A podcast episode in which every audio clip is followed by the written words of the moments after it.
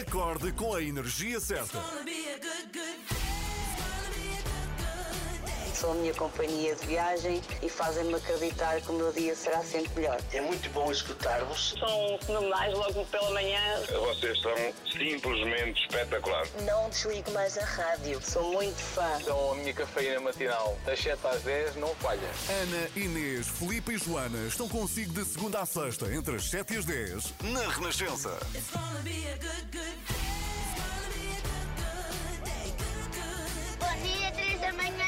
Bom dia, bom dia. E no dia 26 de julho de 1928 nasceu um dos cineastas mais influentes do cinema, Stanley Kubrick. A sua obra é tão genial que os adeptos de teorias da conspiração, que acham que o homem nunca foi à Lua, acreditam que as imagens do homem na Lua foram afinal filmadas em estúdio eh, por Stanley Kubrick. Mas vamos a factos. Kubrick foi eleito o sexto maior realizador de todos os tempos pelo British Film Institute.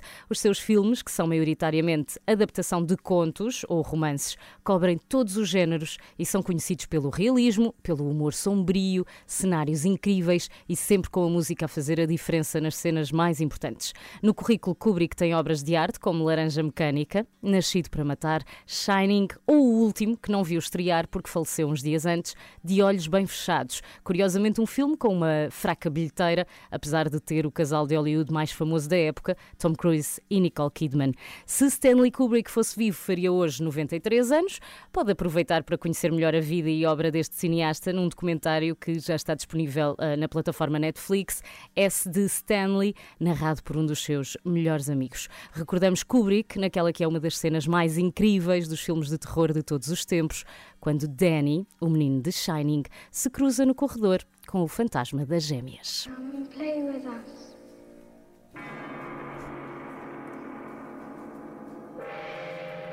Come and play with us, Danny. Forever and ever and ever.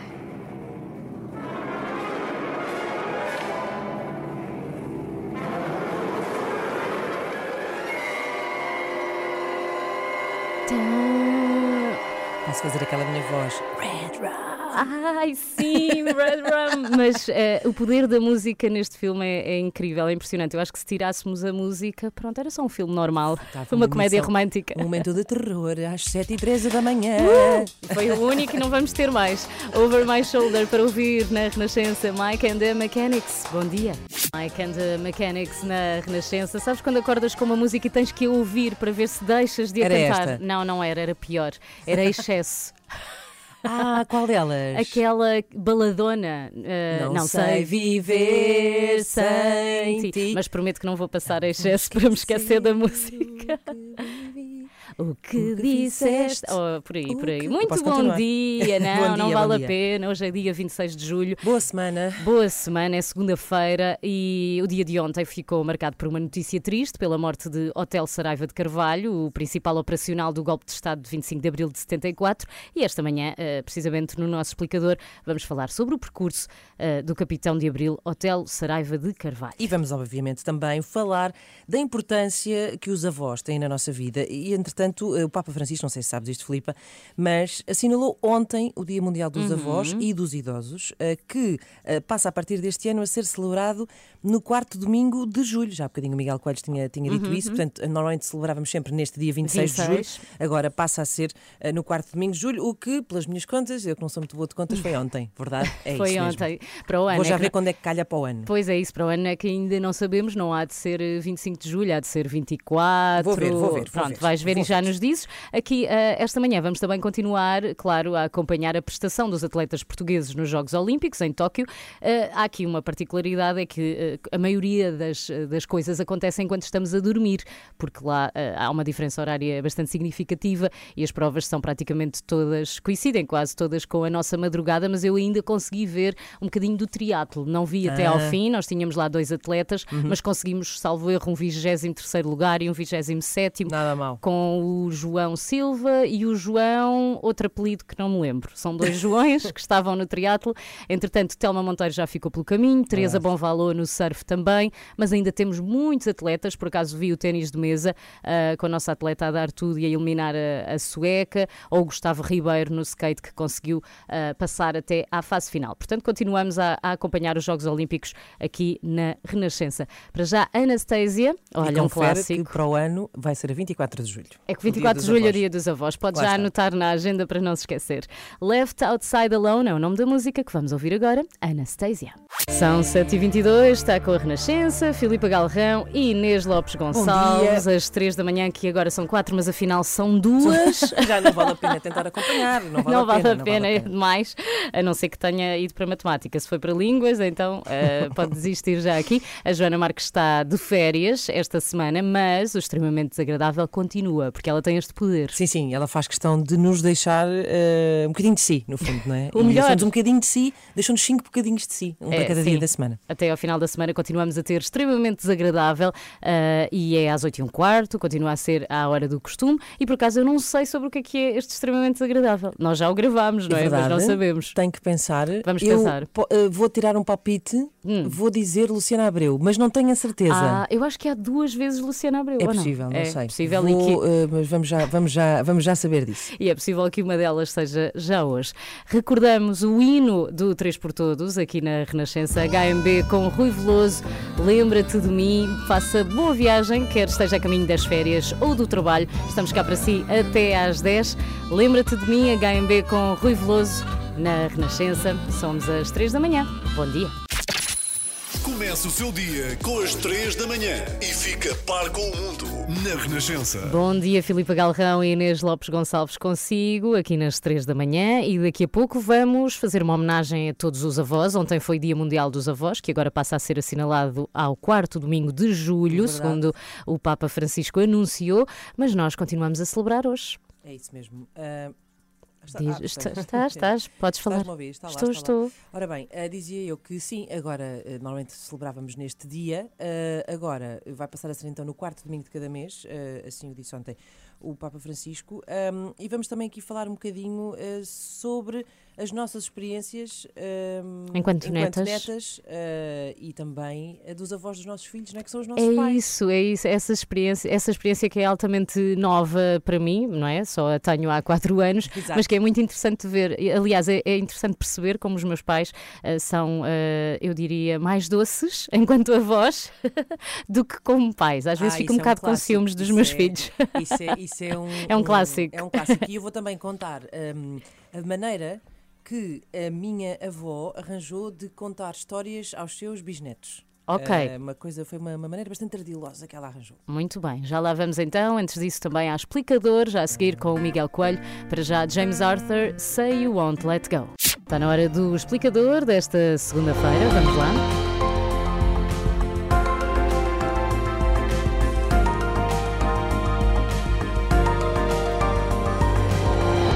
Explicador desta manhã falamos da controversa figura que foi Hotel Saraiva de Carvalho. O antigo capitão de Abril morreu ontem, aos 84 anos, e na hora das reações, Miguel, as opiniões dividiram-se. Sim, porque uh, Otelo, tendo sido um dos principais atores do 25 de Abril, teve depois um percurso que foi tudo menos consensual.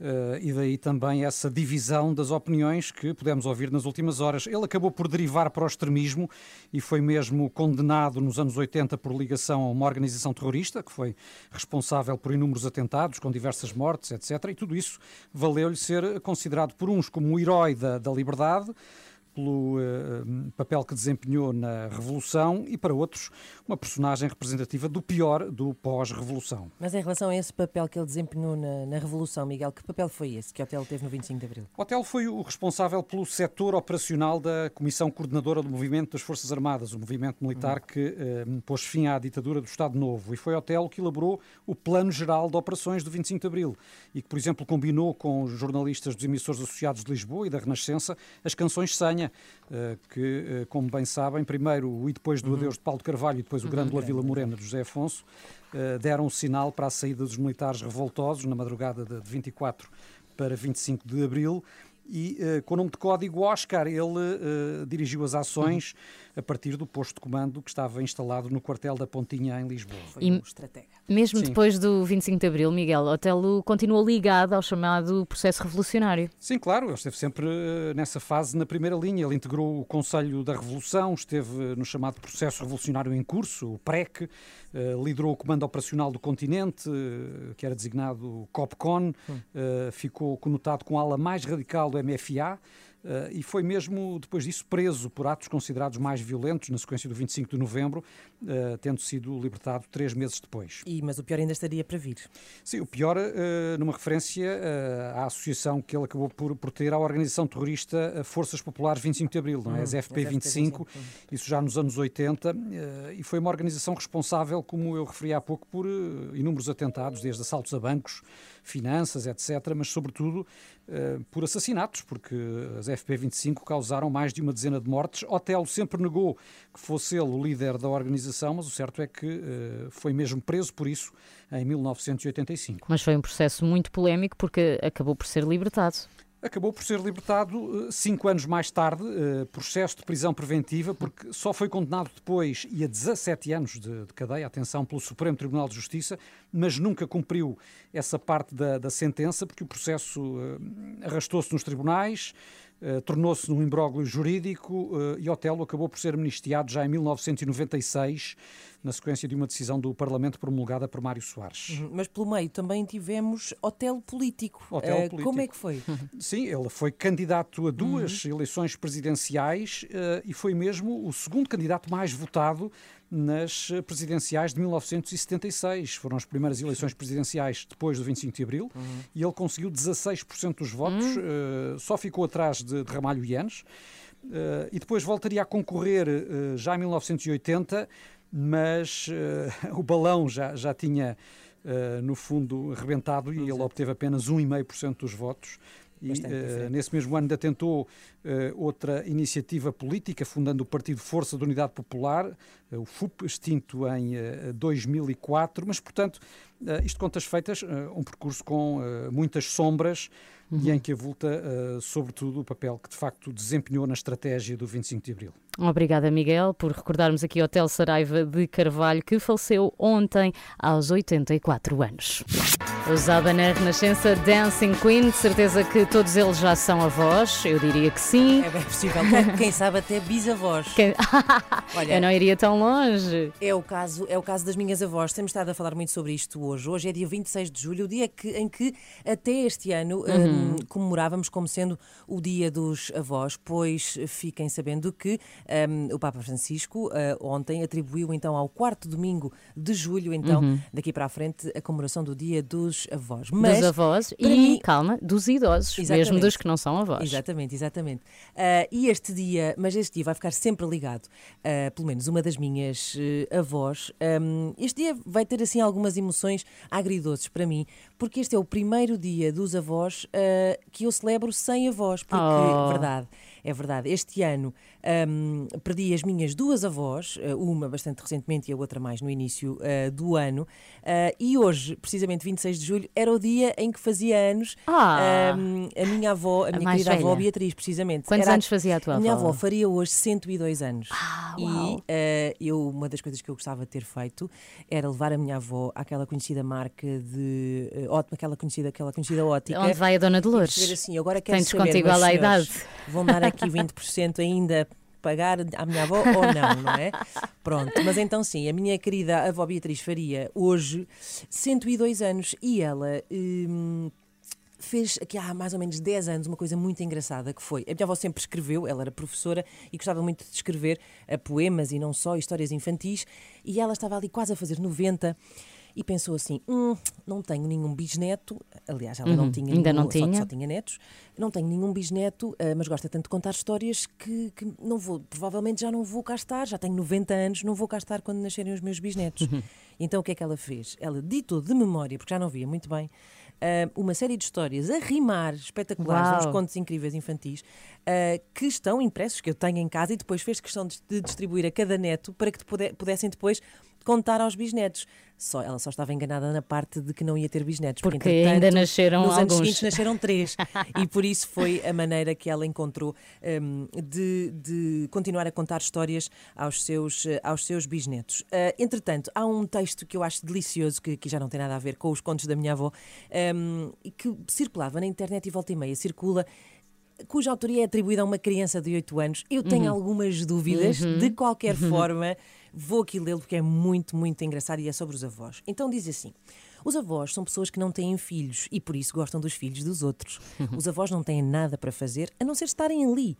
Quando nos levam a passear, andam devagar e não pisam as flores bonitas nem as lagartas. E nunca dizem: sai daqui, vai dormir, agora não, vai para o quarto. Normalmente são gordos, mas mesmo assim conseguem abotoar os nossos sapatos. Sabem sempre o que nós queremos.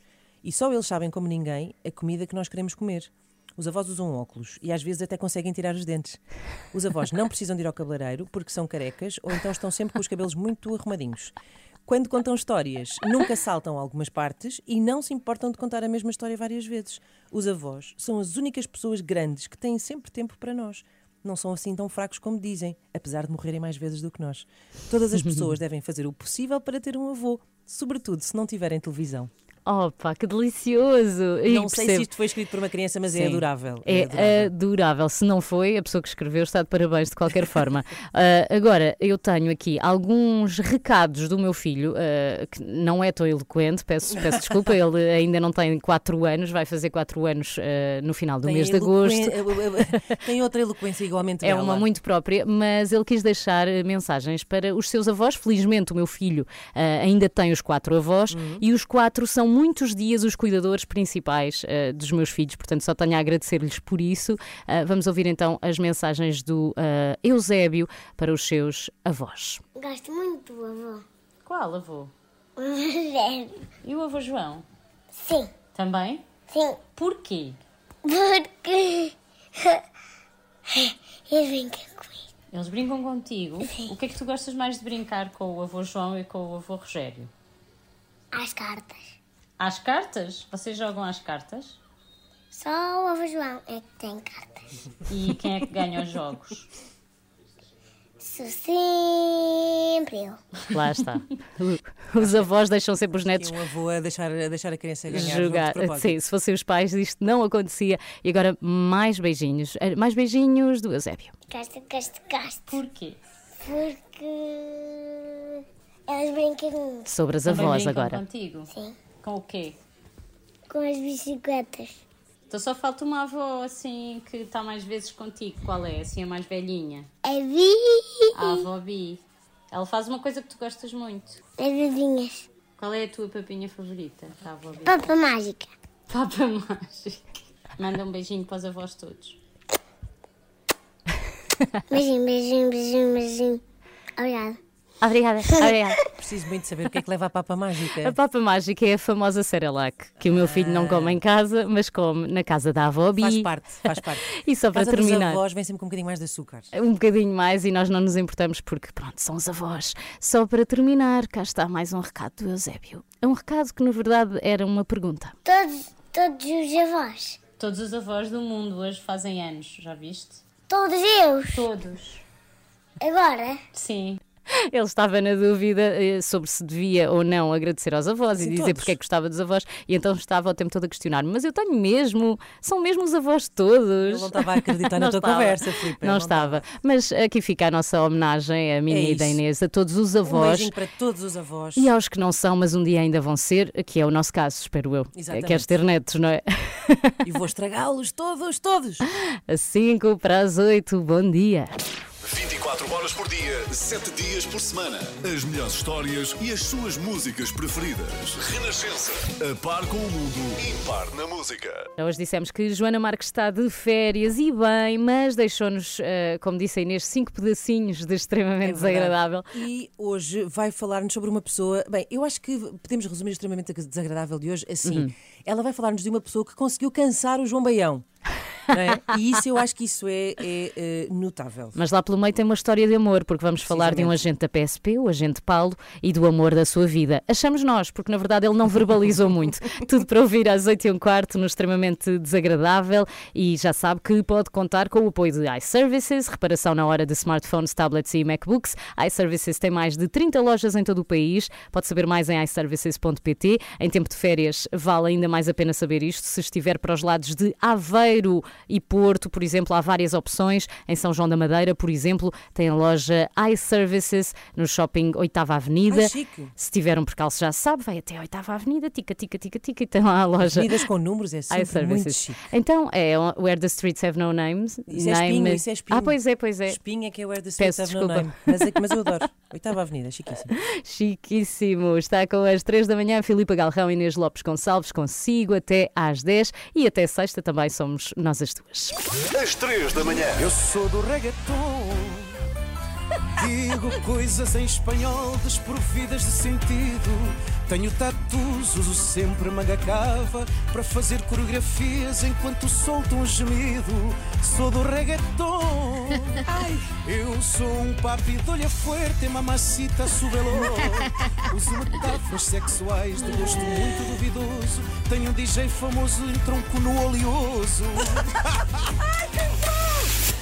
Isto é o melhor Bravo. momento de sempre. Que És do reggaeton, já tens o selo. Ana Galvão, Inês Lopes Gonçalves, Filipe Galrão e Joana Marques. Este verão, às 3 da manhã, são 4. Este momento incrível de Marco Rodrigues aqui nas 3 da manhã. Aliás, pode sempre recordar este vídeo, está no nosso site e também nas nossas redes, rr.sapo.pt. Os melhores momentos, aliás, estão sempre por lá. Acorde com as 3 da manhã, na Renascença, das 7 às 10. Bom dia, já seguirá extremamente desagradável. A Joana Marques foi de férias, mas deixou-nos cinco episódios do extremamente desagradável que vai poder ouvir aqui na Renascença até sexta-feira e hoje com o agente Paulo. Verdade. E mais do que isso, é, ela A tua deixou-nos cara. um apelo. Ela deixou-nos um apelo Qual que foi? é salvem o Paulo. Ah, sim. salvem o Paulo. Uh, portanto, às 8 e um quarto vão perceber do que é que estamos a falar. Até porque eu disse aqui que íamos ouvir o agente Paulo, mas pouco vamos ouvir. Ele está a precisar de ajuda. Ligue-se a nós também no Facebook, porque também há vídeo deste extremamente desagradável. Para já, Bruce Springsteen, Born in the USA. Por acaso aconselho a ouvir o podcast do Bruce Springsteen com o Barack Obama. Já ouviste? Ainda não, ainda Renegades. Está incrível.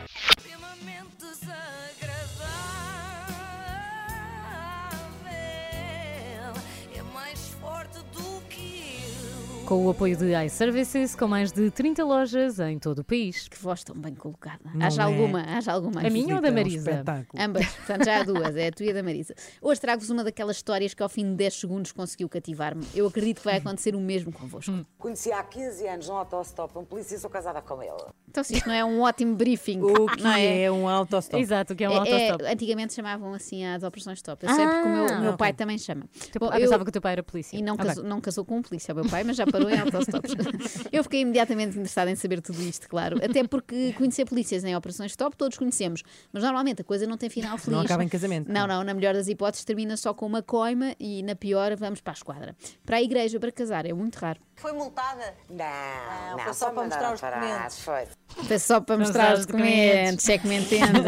Dito desta forma mar- marota pela Diana Chaves, parece um novo código de engate, não é? Já estou a ver a Exato. malta toda a usar isto quando as discotecas reabrirem. Queres ir lá à casa mostrar-me os teus documentos? documento Mas único. meteu-se com o Paulo no, no- na. Operação Stop ou e o. Paulo não lhe ligou muito. Pois não, Nada. Então, Está no exercício, está no exercício das suas funções, não pode dar esse tipo de confianças, não é, senhora? João, oh, João, sabe o que é que eu lhe digo agora? Olha, quando vais fazer um autostop, atenção que já tens mulher em casa. Não vai é- arranjar outra. Isto é normalmente o que se diz aos maridos quando eles vão para despedidas de solteiro, não é? Não para o Exato. trabalho. Mas pronto, eu percebo, a Isabel tem medo que haja mais gente a usar o método dela para angariar marido. Agora, deixem-me esclarecer-vos, caso ainda não tenham percebido, e é provável que não, neste programa os entrevistados eram os dois, a Isabel e o Paulo. Mas ele ainda não, ainda não teve nenhuma chance de abrir a boca. Eh, Que ele é que é a autoridade, mas ela é que manda. O que é que pensou naquele momento? É aqueles azares, não é?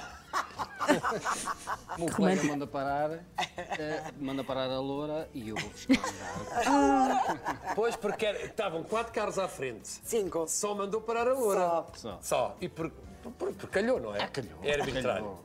Garantidamente calhou. E depois? O meu colega não fazia. Pediu, faça favor. Eu como Calhou, morena sinto-me discriminada. Também eu e Pessoa, bem. Deixa lá ver se tem inspeção. Isto sim é uma discriminação positiva. Isto diz muito sobre o critério da PSP na hora de mandar parar carros nas operações stop, não é? Só param as loiras. Eu realmente achava estranho que nunca me mandassem encostar. Até porque eu pareço uma criança que roubou o carro aos pais durante a noite para ir para a escola mais cedo. Mas nem assim, eles veem o meu cucuruto e dizem logo uns para os outros: é morena, deixa-se. ir." Exato. Nesse aspecto, nós estamos as três bem, não é? Exato. Estamos chafas de operações stop. Já a Isabel, tendo cabelos claros, devia ter imensa prática em operações stop, mas mesmo assim fingiu que era uma novata nestas coisas de ser eh, parada pela polícia. Eu perguntei que documentos, não é? Porque uma- uma- Diana, nós que temos carteiras imensas, pois tudo claro. lá dentro, É melhor não dizer- sabemos ser que mais documentos é que nos estão a pedir. Podia ser, sei lá, uma guia para, para o centro de saúde. Claro, Ah, pronto. Claro. Então, eu fui perguntando, mas que documentos? Ele disse, olha, para já convém a carta de condução, é a primeira coisa. Eu fui dando. Depois, o registro do, do carro. Claro. Propriedade, fui dando. Agora, Estava o tudo seguro, legal, não estava? Tudo legal, tudo legal. Ela foi Tudo dando. legal. Não fez o, o teste do balão? Teste do Ah, álcool. Claro! Ó João, quando ele perguntou e geriu bebidas alcoólicas, eram três da tarde, eu disse duas caipirinhas. Eu tinha que sair do carro a bambolear-me toda para ele me ver. Claro. Claro, óbvio. Você sabes que eu, por acaso, quando me mandam parar, é a primeira coisa que eu pe- pe- pego logo em guias do centro de saúde E dás, para não é? logo. Que é Pensava que pensavas, agora tenho que bambolear-me Claro. aqui toda. Eu hoje em dia mostro, mostro o certificado das vacinas. Exato. Bom, eu imagino que o Paulo, ou melhor, o senhor agente Paulo, não é? Respeitinho, é muito bonito, eh, tenha pensado quando a viu bambolear. Se isto não foram duas caipirinhas, foram pelo menos seis. Atenção que tinha menos 15 anos e menos 5 quilos. Nem que fosse agora, Isabela, atenção. Ai, muito obrigada, Parava o trânsito. Claro. Não, não, errado. Quem parava o trânsito era o agente Paulo. E se soubesse o que sabe hoje, aposto que ele tinha mandado a Isabel seguir. não é por nada, é que esta operação stop mudou a vida dele para sempre, porque nunca mais conseguiu abrir a boca. Exato, como Mas se vê. também lhe digo, Paulo, se não fosse na operação stop, ela apanhava noutro sítio. Antes da Operação Stop, a Isabel já tinha. É verdade, já o tinha coisa, já visto. está nesta Ah. casa. Mas porquê? Por causa da eu já farda? lhe disse, Ou mesmo- não, vou-lhe contar, eu já Pode. lhe disse que ele pode fugir, fugir que vai sempre parar a minha mão. Ah, é? Sempre. É ameaçador isto, não é? Então, Se fosse um homem a dizer sobre uma mulher, era assustador. É Assim já deixamos passar. Isto é o chamado de podes fugir, mas não te podes esconder. Que normalmente imaginamos mais para ladrões do que para polícias, mas de facto o agente Paulo foi capturado por esta mulher e agora encontra-se em prisão domiciliária. Eu não sei se o que a Isabel fez não será crime. Crime. Um crime de lhe roubar um beijo. Ai, muito bonito, bonito. Inês. Oh, Isso Inês. também, também, mas eu estava a pensar mesmo no crime de stalking. é que Ah, isto sim, já, sim, sim. já vinha de trás, reparem no que aconteceu um ano antes. Eu ia a subir à avenida no meu carro, que era uma bomba na altura, é só sem bombas, mas esse era muito giro. E de repente olho para a estação e digo: ah, está ali um polícia giríssimo, ai vou dar a volta. Quando vou dar a volta, chego à estação, Adeus, desaparecido. cadê? Ah, olhei, olhei, nada, pronto. Fui para casa desconsolada, mas fui. Ai, já andava com ele fisgado. Sim, já tinha há um ano. Isto foi uma missão. Eu já tinha ouvido falar no fascínio das mulheres por homens de farda, mas nunca tinha conhecido um caso tão agudo. Ah, tu não tens ah, fascínio por fardas, Joana? Ah, tenho, tenho, mas ah, só por uma farda muito específica, Qual? que é a farda de enfermeiro que vai administrar a segunda dose da Pfizer. Exato. muito bom. Divorciadíssima, E o Paulo, nessa a altura? Deus, também. Ó João, eu interessante que ele fez a parada. Deixa lá ele falar. Não, tem que ser eu, que ele não, Não é fala nada, ele fica muito, atrapalhadinho. Ele é cozinha. Ele cozinha e eu Estou a adorar. Eu gosto. Oh, oh, Eu falo. oh, Paulo, pronto, é Então vamos assim. contar. Eu já- Então vou-vos contar. Sentem-se. Ah, ele cozinha e eu como, diz a Isabel. Quando se fala em divisão de tarefas em casa, isto também me parece o ideal. Já teu suja limpa. Eu sou muito a favor disso. E é uma aldeia. E eu andava no ginásio. Mas é uma aldeia. Sim. Muito provinciana, muito querida, mas é muito provinciana, muito querida. Então a gente se conhece. De e eu andava no mesmo ginásio do Paulo. Só que ele ia sempre de manhã e eu ia sempre à tarde, para ver os giros que eu saio à tarde. Ela persegue-o. Neste caso, a Isabel queria ver os giros quando eles acabam o giro, não é? Eh, e o ser que fez ao Paulo não ficou por aqui. Ela é uma verdadeira profissional. Esta mulher é um perigo. Se ela decidisse assaltar um banco, faria um trabalho melhor do que aquele gangue do Ocean's Eleven. Não, mas eu, entretanto, à noite, fui à net, tenho um amigo que é PSP, perguntei-lhe assim, Meireles, beijinhos, Meireles, ele é o padrinho, não é? E perguntei assim, ó oh, Meireles, o que é Oh, que se Meireles. passou autostop? E ele, "Ah, autuaram-te. E eu disse, não, eu é que autuava o teu colega. se pudesse. E ele disse-me assim, opá, é um gajo, desculpem, perdão, mas foi assim, assim que ele respondeu, é um gajo divorciado, palavra mágica, divorciou. Ai, Jesus, estamos perante uma isto predadora. É curioso que o Paulo é que O é Paulo já polícia, chorava não é? nesta altura. Não, chorava, mas para dentro, ele é sempre muito silencioso. É giro que ele é que é polícia, mas a Isabel é que tinha vontade de o algemar e de o amarrar também e de lhe pôr uma mordaça na boca. Eu começo a achar que este homem está em perigo e que devíamos chamar a polícia. Ah, não, a polícia é melhor não, senão a Isabel ainda faz o mesmo a outro. Pois. Quando é que começou a ficar mais sério? Paulo, Fala um bocadinho também, que é para a Isabel descansar, se bem que ela nunca descansa. É? Eu sou o João Baião da Aveiro. É feminino. Andamos sempre nos ácidos, não Andamos Ah. sempre nos ácidos, não é? Diz ela para o João. Eu sou o João Baião de Aveiro, é um grande conceito. Devíamos ter um João Baião por cada região. Depois de elegermos as sete maravilhas de Portugal, devíamos escolher 18 baiões, Olha, um por tu és o nosso. Tu és o nosso, Joana. Eu sou. Não, eu tenho. Ana Galvão não, é que é o Ana nosso João é que é o nosso Baião. Pois Sim, é, sim, podemos dizer isso, ela não está cá. Fala demais. Sim, sim, é isso. exatamente. Fala pela Isabel e por si, mas é uma É alegria. muito divertido. Falo, falo, falo. Mas ainda bem, Diana, Claro senão que era um monólogo. Não. Não, não, Isabel, assim é que é um monólogo, já que só a Isabel é que fala, não é? Mesmo que fale por outras pessoas, é só a Isabel Claro. a falar. Mas pronto, já que está aí com a mão na massa, digam-nos já agora como é que foi o vosso primeiro encontro, que nós gostávamos de Ah, saber. queremos. Ele abre a porta, sexy, de avental e de arma no rabo. Oh, oh João, quê? ninguém aguenta. Não há condição. Não é Anda em aqui. casa com uma arma no rabo. Anda, anda. Pois é, anda. está Sexy, dentro de casa. sexy. Estava dentro de casa, diz esclarece o Paulo, como se fosse esse o problema. Mas ele tem medo de ser assaltado por uma, uma caixa de cornflakes? Eu ou- percebo. Ele dentro de casa pode andar como ele quiser. Eu, eu se ele fosse razão. receber, eu realmente se fosse eh, receber aqui a Isabel, também se calhar estava armada. Não Hum. digo que no rabo, que é estranho, mas Por favor, vamos Por não acaso- repetir a palavra outra vez. eu por acaso chamei-lhe só Paulo. Mas não sei se deveria ter dito senhor agente, é que afinal de contas ele estava armado, apesar de não estar a usar colder, não é? Mas também compreendo que o Paulo tenha querido defender-se, não é? Afinal de contas estava prestes a entrar-lhe um furacão pela casa. bem, resumindo a história, a coisa correu muito bem, tão bem que recentemente a Isabel e o Paulo casaram. Só não sei se o Paulo terá dito sim, não é? Em princípio disse, mas não só viu porque ela falou por cima. Ele, felizmente, tem muitos turnos noturnos e então faz muitas diretas. Faz uma Ah, noite, chega à coitado. casa, vai fazer um almoço para 20 pessoas. Coitadinho. Ai, é, Isso- muitas vezes. isso é exploração, É bom, isso não, é explicar. Não é, é isso é- ótimo. Vou-lhe explicar. Ele é mais novo que eu, quase 8 anos. Tem que estar muito ocupado. Tem que o cansar. Ele não pode estar a olhar para as garotas. Tem que estar sempre em modo zumbi. estar sempre- Em modo Zumbi. zumbi. Pobre homem. Estamos aqui a brincar, mas eu acho que o Paulo está mesmo sequestrado agora a sério. E ainda por cima, ele não falou porque estava com medo do que pudesse dizer, não é? Paulo, se estiver a ouvir esta rubrica, peça ajuda. Envie-nos mensagem, vamos Sim, tentar ajudar. ligue para cá, para a Renascença, e diga qualquer coisa em código para a Isabel não perceber, tipo, desculpa, Filipa, mas vai ter que ser arma no rabo Ah! ou Cá assim. está. Cá está. Mas, mas eu acho que o que ia acontecer é que o Paulo ia ligar para cá Sim. e nós íamos ter muita dificuldade em ouvi-lo porque a Isabel ia falar novamente por cima. É não- o mais não provável, achas? sim. Sabes, isto lembra-me a dinâmica dos meus avós. Era muito assim, a minha avó também falava ao Falava amar pelos dois e ao falar pelos dois, que é- está. era a dinâmica. Aliás, caso não tenham conseguido ouvir, eu trago aqui o resumo do essencial da participação do Paulo Dois segundos. eh, no programa Casa Feliz. Vamos lá. Rodrigo tinha 6 e o Ricardo tinha mais 8. É, 6 ou 7 e o 14. Tinha o- 13. 13, 14. Mas nessas alturas Não aposto que o Paulo já fala. É pouco. Pouco. Pois é, porque ele fala Sim, não era fácil, eu não é? falo por ele. Gosta do seu trabalho, Paulo? Gosto. E gosta de chegar a casa e depois ainda cozinhar? Também gosto. Gosta, gosta muito. Então. E E também assim- gostas de mim? Também, também. Quase Todas as receitas que eu tenho é dos amigos, não é? Claro, É exatamente. da Dos Cristina amigos. Nos percebe que ele às vezes fala assim. Esta mulher dá cabo do espera, Paulo. isto era o best-of do Paulo? Eu acho que o Paulo é, o- é uma espécie do Do- é o Donald Tim da Isabel, Sim, mas fala menos. Ah, só que aí é. Bem, não vou dizer, não é? sim, sim. Não é arma no rabo. Vamos evitar mais armas em sítios estranhos, cavidades. Bom, a Isabel faz lembrar aquelas mães que respondem pelos filhos, sabe? Ele Sim, vai gostar sim, muito, sim, não está, sim. Jorge? Não tá. sim. Diz à menina, diz, diz. Responde. Esta, mulher, é, é- esta menina gosta muito do seu trabalho. Gostas ou não gostas de ouvir a rádio com licença, Jorge? Onde? Esta mulher fala tanto, mas tanto, que levou o meu amigo, o meu amigalhão, João Baião, João. a dizer algo que nunca antes tínhamos ouvido da boca dele. Fui, uma pessoa até já está cansada, não Ah! é? Esta mulher cansou o João Baião. Prendam-na. assim? Aliás, o marido pode tratar disso, por favor. Amarrem-na. extremamente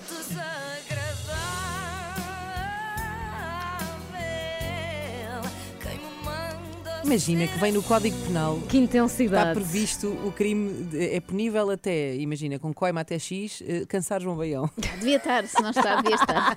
Conseguiu a Isabel. O eh, extremamente desagradável na Renascença tem o apoio de iServices com reparação na hora de smartphones, tablets e MacBooks. Saiba mais em iServices.pt. Quando e como quiser. No Facebook, no Instagram, no Twitter. A Renascença está sempre consigo.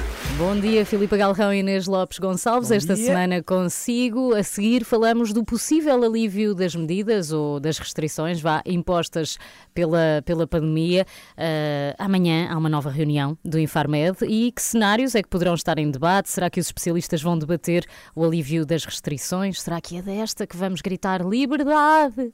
Como a personagem do Braveheart. Exato. Sim. Freedom! Não sei, mas eh, vamos saber tudo também com o Miguel Coelho já a seguir. Primeiro ala dos namorados com o fim do mundo. Bom dia, estamos a 21 minutos das 9 com Xavier, está há 26 anos a zelar pela segurança dos portugueses. E o Governo e o Presidente voltam a ouvir os peritos amanhã em mais uma reunião no Infarmed e podem vir aí algumas mudanças ao nível das restrições que estão em vigor para conter a pandemia. Afinal, Miguel, um mesmo número de infecções eh, está a gerar menos internamentos e óbitos e já temos quase metade da população com vacinação completa. Sim, esse é o fator que, eh, no fundo, está a fazer a maior diferença. A vacinação está a proteger muita gente, sobretudo da doença grave, mas atenção que também há muitos especialistas que defendem que eh, só se a vacinação acelerar, permitindo que eh, uma maior percentagem da população esteja protegida, é que eh, pode haver um alívio mais substancial das medidas. José Artur Paiva, diretor da Medicina Intensiva do Centro Hospitalar de São João, é um dos especialistas que alertam que será um erro falar em Dia da Liberdade. Ele avisa que a comunicação é muito importante e, embora haja medidas, nomeadamente as que vigoram no setor da restauração, que podem de facto ser aliviadas, é preciso eh, não avançar depressa demais. Vamos já ouvir Artur Paiva nestas declarações registadas há pouco pela jornalista Ana Bela Góis, ele que é eh, o responsável do Hospital de São João. Acho que há medidas que podem ser eh, levantadas, nomeadamente essa questão dos horários da restauração, parece-me uma medida da qual não traz um grande benefício e que pode ser provavelmente levantada. Mas acho que a comunicação à população tem que ser muito clara, no sentido que não estamos ainda no momento, repito, de aliviarmos aquilo que é o comportamento individual e, nomeadamente, a utilização das regras da proteção individual. A ideia de que podemos ter amanhã, muito próximo, um dia da liberdade, digamos assim, um Freedom Day com, com voltando tudo ao normal, é uma ideia que me parece que não deve ser passada à população, até porque este levantamento de medidas deverá ser muito gradual e muito proporcional à tal descida da colina da onda que temos que efetuar. Responsável da medicina intensiva do Centro Hospitalar de São João, eh, no Porto, com esta ideia, devemos evitar o conceito britânico de Dia da Liberdade, com o levantamento generalizado das medidas. É importante manter a máscara, o distanciamento social, entre outras precauções, mas, apesar de tudo, há algumas restrições que podem ser aligeiradas e uma delas, citada aqui por José Artur Paiva, foi a que vigora ao nível dos horários dos restaurantes. Ele defende também que a abertura tem de vir de uma forma muito faseada, avisando que ainda não atingimos o topo desta quarta vaga. Acho que tem que ser sempre muito faseada, porque estamos ainda no, no, processo ascendente de uma onda, portanto, da quarta onda. Precisamos de percorrer a descida da onda e ainda não atingimos uh, essa circunstância. É verdade que a sobrecarga hospitalar, graças ao processo vacinal, não tem nada a ver com as situações anteriores, mas estamos ainda, nomeadamente em medicina intensiva, com um crescimento da procura da medicina intensiva, embora em níveis para os quais ainda temos claramente a resposta adicional.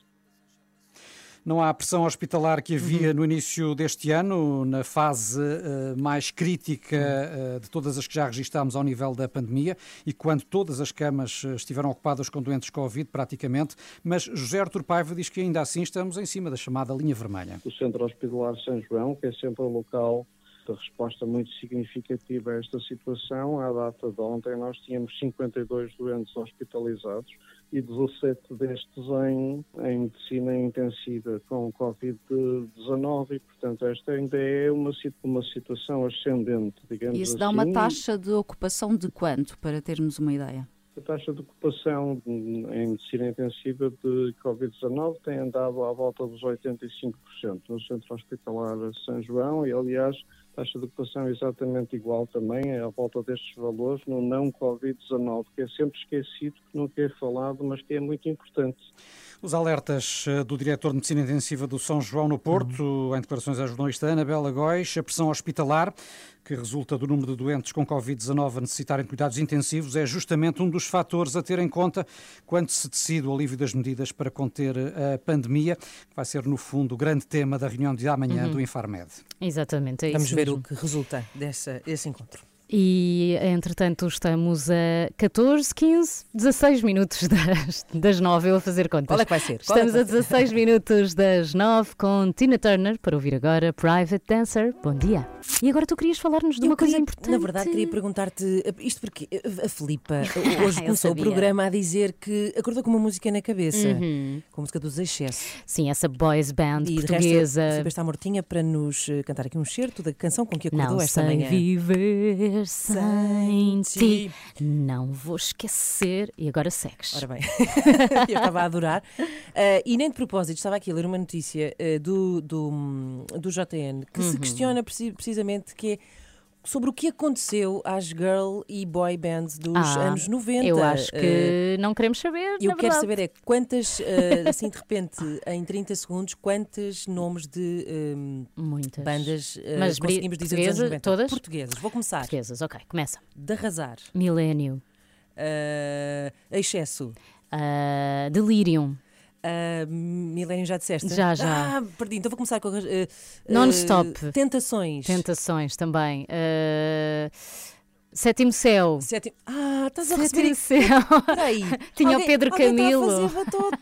Estão-te a dizer ao ouvido. Estão a dizer no auricular Sétimo Céu. Não interessa, mas existia. Eram A muitas. questão é: será que vamos voltar a observar essa tendência na música portuguesa? Eu espero que não. Não queres? Não queres Não. um bom gel no cabelo, uma boa Todos calça? vestidos de igual e a Claro, sussurrar lá atrás, claro. em que só um é que canta. E porque dava ótimas coreografias. Por acaso é verdade. Não, era, era animado, era animado. E na verdade, ontem cantei esta música dos excessos para adormecer a minha filha. Cá no está. desespero, depois de já ter corrido todos os bons artistas, eh, sobrou-me excesso. Foi isso que aconteceu. Tenho uma dúvida: os anjos podem ser considerados uma, uma boy band? Não, é uma exatamente, dupla. É uma dupla. não é? Se houvesse um terceiro irmão, já estava. A partir de quantas não- pessoas é que se pode considerar que é uma, uma boy band? Eu diria três, mas eu não sou ninguém, não é? Ok, Estou só vamos- assim a mandar para o ar. consultar o regulamento das, eh, das boys bands. Então, enquanto consultamos, ouvimos Bon Jovi, que não são uma boys band, eh, são o John Bon Jovi mais três. Cá está.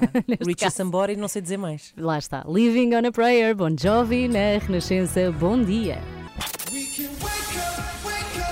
Acorde com as 3 da manhã, na Renascença, das 7 às 10. Bom dia, Filipa Galrão e Inês Lopes Gonçalves. Consigo até às 10 e eu queria aproveitar, Inês, daqui a pouco, para eh, falar de um presente que recebemos na sexta-feira. Tu também recebeste. Sim. Umas bonequinhas Ah, feitas sim, à sim, mão, sim, sim, sim. que éramos nós. No fundo, cada uma era. de- recebeu a sua própria boneca. Eu a que a minha. boneca estava mais bem vestida Eu, do que eu eu. ia dizer que a minha tinha um cabelo impecável, muito melhor do que o meu, também é verdade. E essas bonecas foram feitas pela Sónia. E eu queria contar, porque me sensibilizou bastante a história da Sónia. ah, queria ler, aliás, a carta que a Sónia enviou juntamente com as bonecas e fazer aqui um bocadinho de ativismo.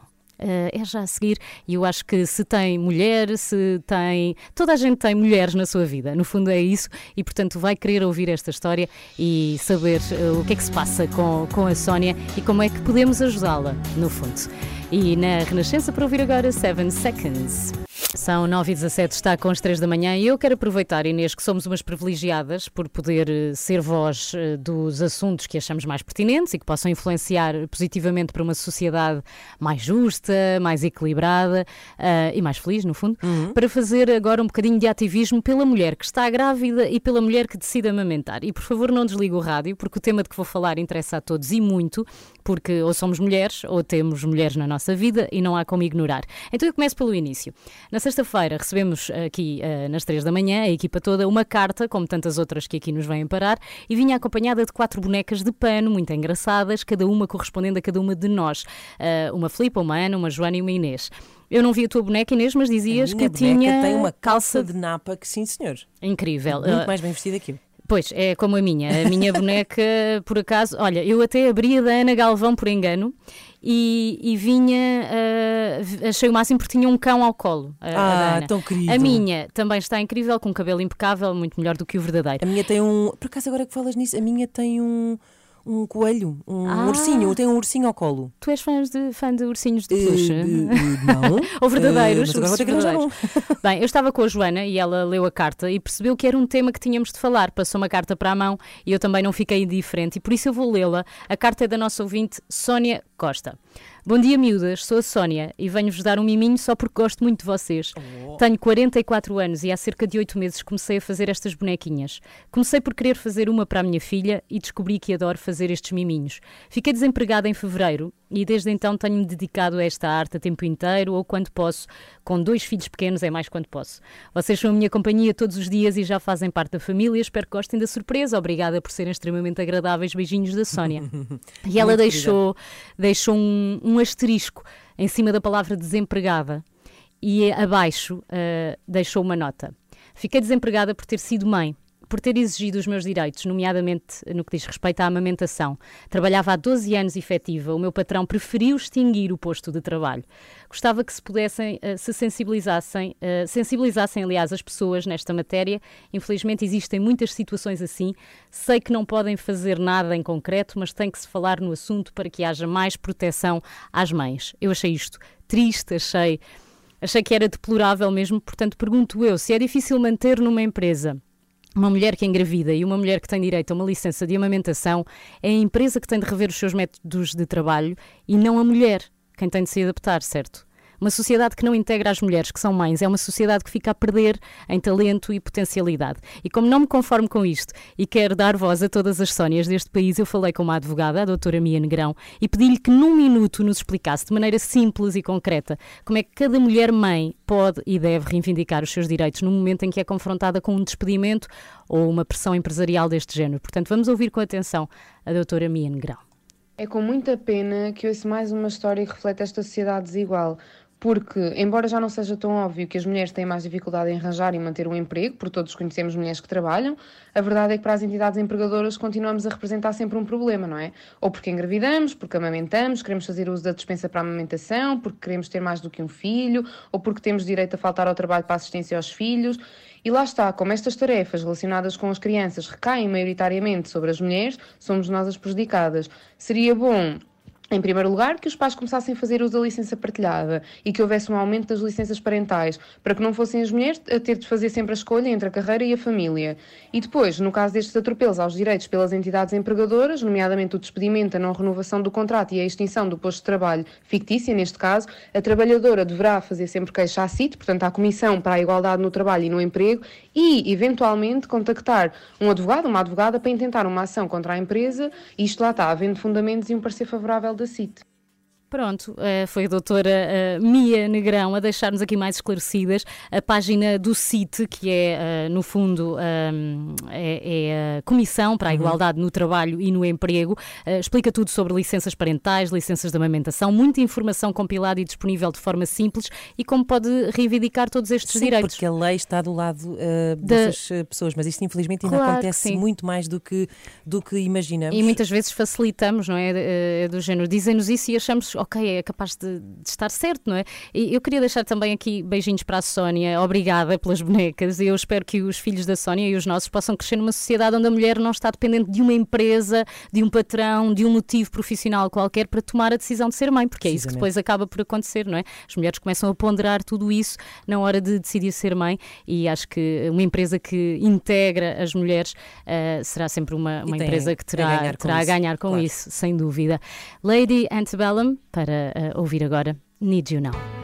Está na hora do nosso espaço de comentário, como é habitual às segundas-feiras, com o Henrique Monteiro. Bom dia, Henrique. Bom dia. Bom, Bom dia. dia. Olá, olá. Bom dia. E hoje, Miguel, vamos falar de Otelo. Otelo Saraiva de Carvalho, uma figura controversa que continua a dividir opiniões, como se viu pelas reações eh, à morte do antigo capitão de Abril, ontem aos 84 anos. Para uns é um herói, para outros um criminoso que foi indevidamente amnistiado. Em que é que ficamos, Henrique? Henrique Monteiro, estamos a ouvir-te, não sei se nos Miguel. estás a escutar não também. Sei se me estás a ouvir, porque, porque eu. Problemas Houve aqui um manifestos problema. aqui numa, numa troca de eh, escutas e audições cruzadas. Hum, não sei se ouviste a minha pergunta, Henrique, a propósito da, da morte de hotel. Eu te Perguntava ouvi perfeitamente, Miguel. Ótimo. Perguntava-te então em, em que lado é que estás eh, no olhar para esta Ok. figura tão controversa? Quer dizer, eu não estou de lado nenhum, porque acho que ele tem que ser olhado por vários ângulos. O primeiro ângulo, naturalmente, é aquele de quem organizou o 25 de Abril e organizou de uma forma eh, completamente eh, estruturada, onde não houve lugar a, a violência nem a mortes. As, as mortes que existiram foram disparos da pizza sobre a multidão. Essa é a primeira parte. A segunda parte da vida do hotel tem a ver, sobretudo, depois com as FPs 25. É uma parte altamente negativa, não é? É, Todas as pessoas têm várias facetas. O hotel simplesmente radicalizou ambas as facetas. Foi extraordinariamente bem na primeira, extraordinariamente mal na segunda. E não penso que possa haver uma leitura nem manicaísta, nem que ponha só um dos lados nos pratos da balança. Eh, eu penso que eh, no, final do julgamento, no- o que prevalece em termos de país é o 25 de Abril, tem, tem que ser 25 de Abril, não é? Embora, claro, para, para os familiares dos mortos seja eh, muito difícil aceitar que este homem possa ser também, ou tenha também um lado de herói. Mas eh, a avaliar por algumas das reações que, que- que se ouviram, eh, hum, enfim, salientando também esse aspecto mais extremista pela negativa de, de, de Otelo, hum, parece-te que eh, ainda não houve o distanciamento suficiente eh, dos factos, apesar de já terem transcorrido várias décadas? Bem, eu parece-me que, eh, de facto, as dificuldades de comunicação com o Henrique hoje são tão manifestas. O distanci... Sim. O distanci... Sim, Henrique. Desculpa, isto está... há aqui qualquer Só- coisa só para no- completar. na transmissão. Sim. Sim, sim. Há qualquer coisa na transmissão que é. Eu acho que já, quer dizer, o problema de distanciamento é sempre um problema importante na história. Mas eu acho que já podemos fazer eh, um balanço e cada um fa- fará o seu, não é? Ele foi herói no 25 de Abril, ele foi vilão nas FPs 25. Isso aí parece-me que não, que não há dúvida nenhuma. Claro que a história depois nos vai dizendo mais pormenores e trazendo mais eh, ideias e, e mais questões para nós colocarmos. Mas neste momento acho que esse balanço já pode começar a ser feito sem problema. Obrigada, Henrique. Voltamos a falar na sexta-feira e esperemos com melhor ligação até ti, está bem? Um beijinho, a seguir atualizamos as notícias aqui na Renascença. Quando e como quiser. App, em podcast, no site, on demand. Renascença. A par com o mundo. Impar na música. Olha, Filipa, Diz se lá, eu disser Inês. que tu és abstrusa, ou por exemplo uma apóstata, ou por exemplo uma atarantada, uma azêmula, uma badameca, uma biócia, uma barregã, um, enfim. Vais Agora- parar ou- não, isto não é- não vou tem fim? explicar, Vou explicar, não estou a insultar gratuitamente eh, a querida Filipa, mas estou aqui, estou sim a ler alguns eh, dos muitíssimos eh, insultos, são mais de 500 que fazem parte do livro Não Me Chames de...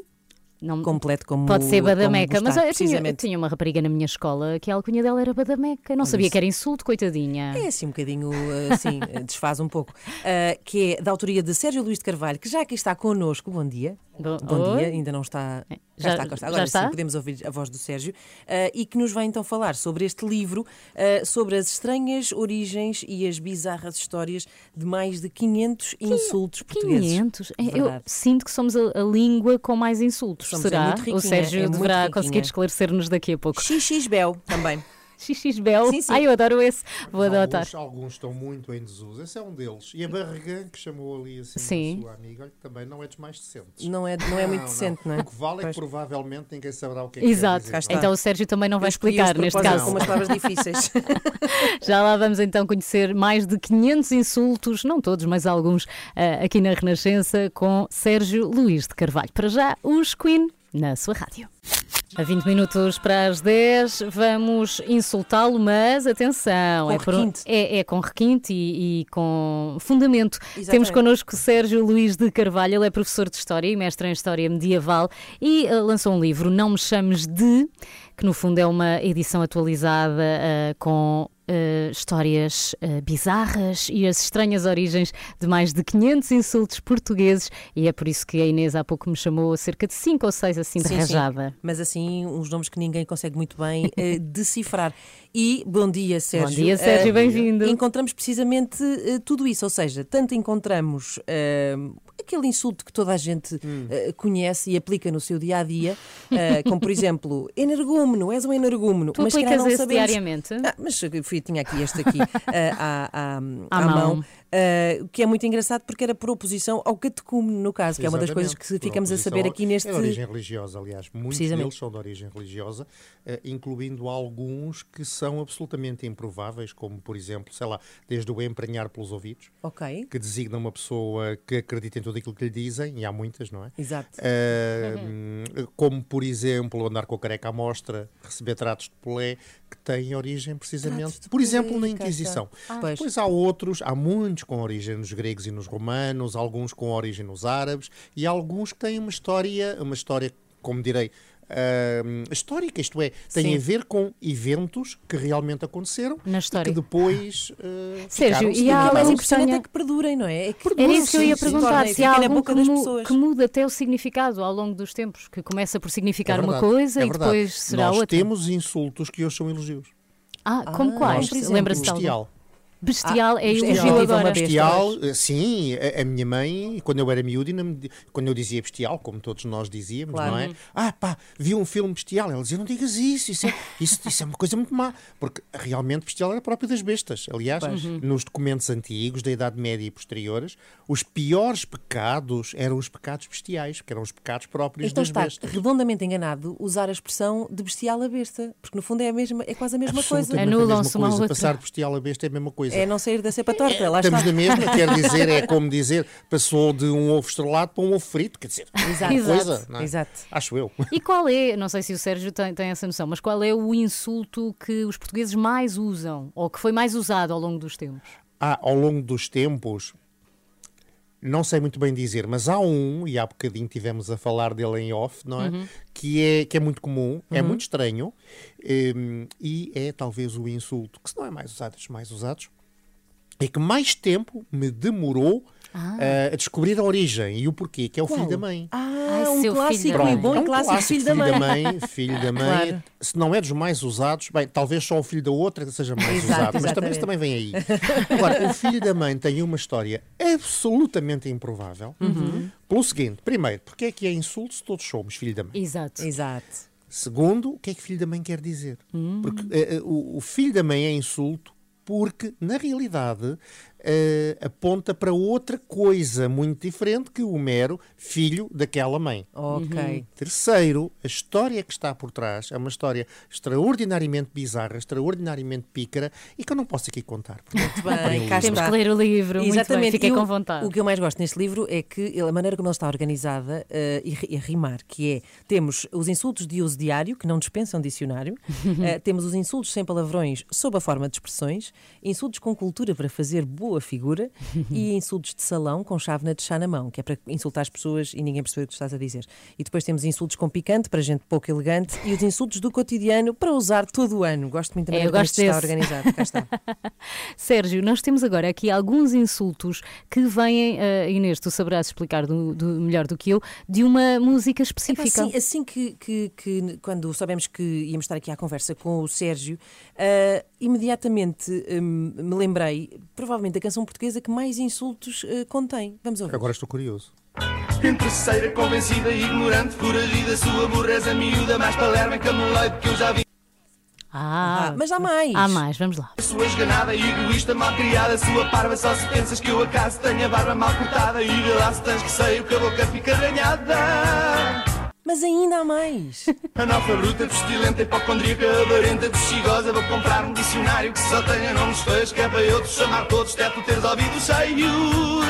Adorei o Analfa Recorda-se. Bruta. Cá está. É Vai- verdade. Vai, E- comprar um dicionário e cá está ele. Cá está ele. o Reconhece a canção. Claro, do Herman. O Meti- parvo, mítica o parvo, canção do por beijinho. exemplo, na origem é o pequeno. Pois Parvo. é, vem do latim, mas esse é vem, Vem do, do vem latim, esse é relativamente conhecido. Portanto, para quem diz, quem diz que o tamanho não importa, Cá está. São, os parvos são os pequenos, normalmente os pequenos de espírito, não é? É, acho que sim, obviamente hum, isso signa os pequenos de espírito, não é? Essa, essa é outra questão, porque podes, podes ter vários significados na mesma palavra. Eu posso chamar-te parva por um motivo Pois é, e o ou- Sérgio pode chamar-te parva por outro Pois é, Eu motivo. não pois é. chamo parva, por amor de Deus, não é? Só para terminar, Sérgio, qual é, qual é o pior insulto que podemos dizer a alguém nos dias de hoje e que pode-se dizer em rádio? Só para... Pode dizer em rádio? Sim. Ui, não sei. Não, eh, olha, parvo, Mas por daqueles, exemplo. daqueles com cultura, como a Inês aqui há pouco referiu. O parvo, por exemplo, pode ser. O estafermo acho que é Estafermo. engraçadíssimo porque tem a ver com torneios de cavalaria da Idade Média, não é? Eh, Uhum. normalmente usa-se com uma certa ternura. O bera, que tem a ver com joias de fancaria que foram vendidas em Lisboa. É uma coisa de má no qualidade, fim- não é? Sim, Sim, é bera. o Roscoff, não é? Ah, Para- Roscoff. o Ros- Gosto muito do Roscoff. Roscoff. Eu achei que Roscoff Roscoff. nem existia assim. Existe e de que maneira nem oficialmente. sabe como. O Roscoff, eh, no princípio do século XX, foi uma das primeiras grandes marcas de relógios que fizeram relógios para o povo, digamos assim. Ok. Porque o relógio era um, um bem caro. Eh, e a marca Roscoff começou a fazê-los para as camadas populares. Foi naqueles casos em que as pessoas se apropriaram do nome da marca para Apropriaram-se do designar... nome da marca para designar uma coisa supostamente reles, que não É era assim Roscoff. tanto como isso. E se as pessoas forem à net, desculpem a propaganda, a marca Roscoff, marca suíça de relógios, ainda existe. E não são baratos. Não são baratos. Olha, eu gosto aqui deste que não sabia, que é uh, Caliban. A Caliban. saber. É uma figura literária que é usada por Shakespeare, por exemplo. E o que significa esse Um homem insulto? selvagem, para designar uma pessoa selvagem. És um És Caliban. um Caliban. Vou adorar ler e reler este livro. Muito obrigada, Sérgio. Obrigado. O livro chama-se Não Me Chames de As Estranhas Origens e Bizarras Histórias de Mais de 500 Insultos Portugueses. Pode dar muito jeito também para ahm, desbloquear conversas no elevador, por Sim, exemplo, sim. com, com um vizinho. Sim, sim, sim. dúvida Sabe o que quer dizer. Roscoff? E depois Exato. explicamos a história. Obrigada, Sérgio. Obrigado. Até Obrigada. à próxima. Sabes quando acordas com uma música e tens que ouvir para ver se deixas de Era esta. Era excesso. Ah, qual delas? Aquela. eh, Não não, sei viver sem Sim, ti. Mas prometo que não vou passar a excesso para me esquecer da música. E nem de propósito, estava aqui a ler uma notícia sobre o que aconteceu às girl e boy bands dos Ah, anos 90. Eu acho Eh, que não queremos saber. eu na quero verdade. saber é quantos nomes de Muitas. bandas eh, Mas conseguimos dizer dos anos portuguesa- 90. todas? Portugueses. Vou começar. Portuguesas, ok. De arrasar. Milênio, Delirium, Non-Stop, Eh, tentações. Tentações também, Sétimo Céu. Sete... Ah, estás a Sétimo. Céu. Tinha o Pedro a Camilo. fazer batota. Estão-te a dizer ao ouvido. Estão a dizer no auricular Sétimo Céu. Não interessa, mas existia. Eram muitas. Ontem foi Dia Mundial dos Avós, que agora passa a ser assinalado ao quarto domingo de julho. Há um texto que eu acho delicioso, cuja autoria é atribuída a uma criança de 8 anos. Então diz assim: Os avós são pessoas que não têm filhos e por isso gostam dos filhos dos outros. Os avós não têm nada para fazer a não ser estarem ali. Sabem sempre o que nós queremos e só eles sabem, como ninguém, a comida que nós queremos comer. Os avós usam óculos e às vezes até conseguem tirar os dentes. Os avós não precisam de ir ao cabeleireiro porque são carecas ou então estão sempre com os cabelos muito arrumadinhos. Todas as pessoas devem fazer o possível para ter um avô, sobretudo se não tiverem televisão. Opa, que delicioso! Fala um bocadinho também, que é para a Isabel descansar, se bem que ela nunca descansa. Eu sou o João Baião, da Aveiro. Menino. Andamos sempre nos ácidos, não Andamos sempre nos ácidos, não é? Diz ela para o João. Eu sou o João Baião da Aveiro, é um grande conceito. Devíamos ter um João Baião por cada região. Depois de elegermos as sete maravilhas de Portugal, devíamos escolher 18 baiões. Olha, um por tu és ideia. nosso. Ana Galvão Não, não, é que é o Ana nosso Galvão João é que é o nosso Baião. João Baião. Pois Sim, é, sim, sim, sim, podemos dizer isso, ela não está cá. Às 3 da manhã, de segunda à sexta, entre as 7 e as 10, na Renascença. Amanhã há mais e com extremamente desagradável. Sim, às 8 e um quarto, a Joana não está, mas deixou-nos esses pedacinhos para, para continuarmos a usufruir como deve São ser. os telhaços, no fundo. A partir das 7, Filipe Agarrão e eu, Inês Lopes Gonçalves, cá estaremos. Até às 10. Os azeitonas para a despedida. Quem és tu? Miúda. Até amanhã. Beijinhos.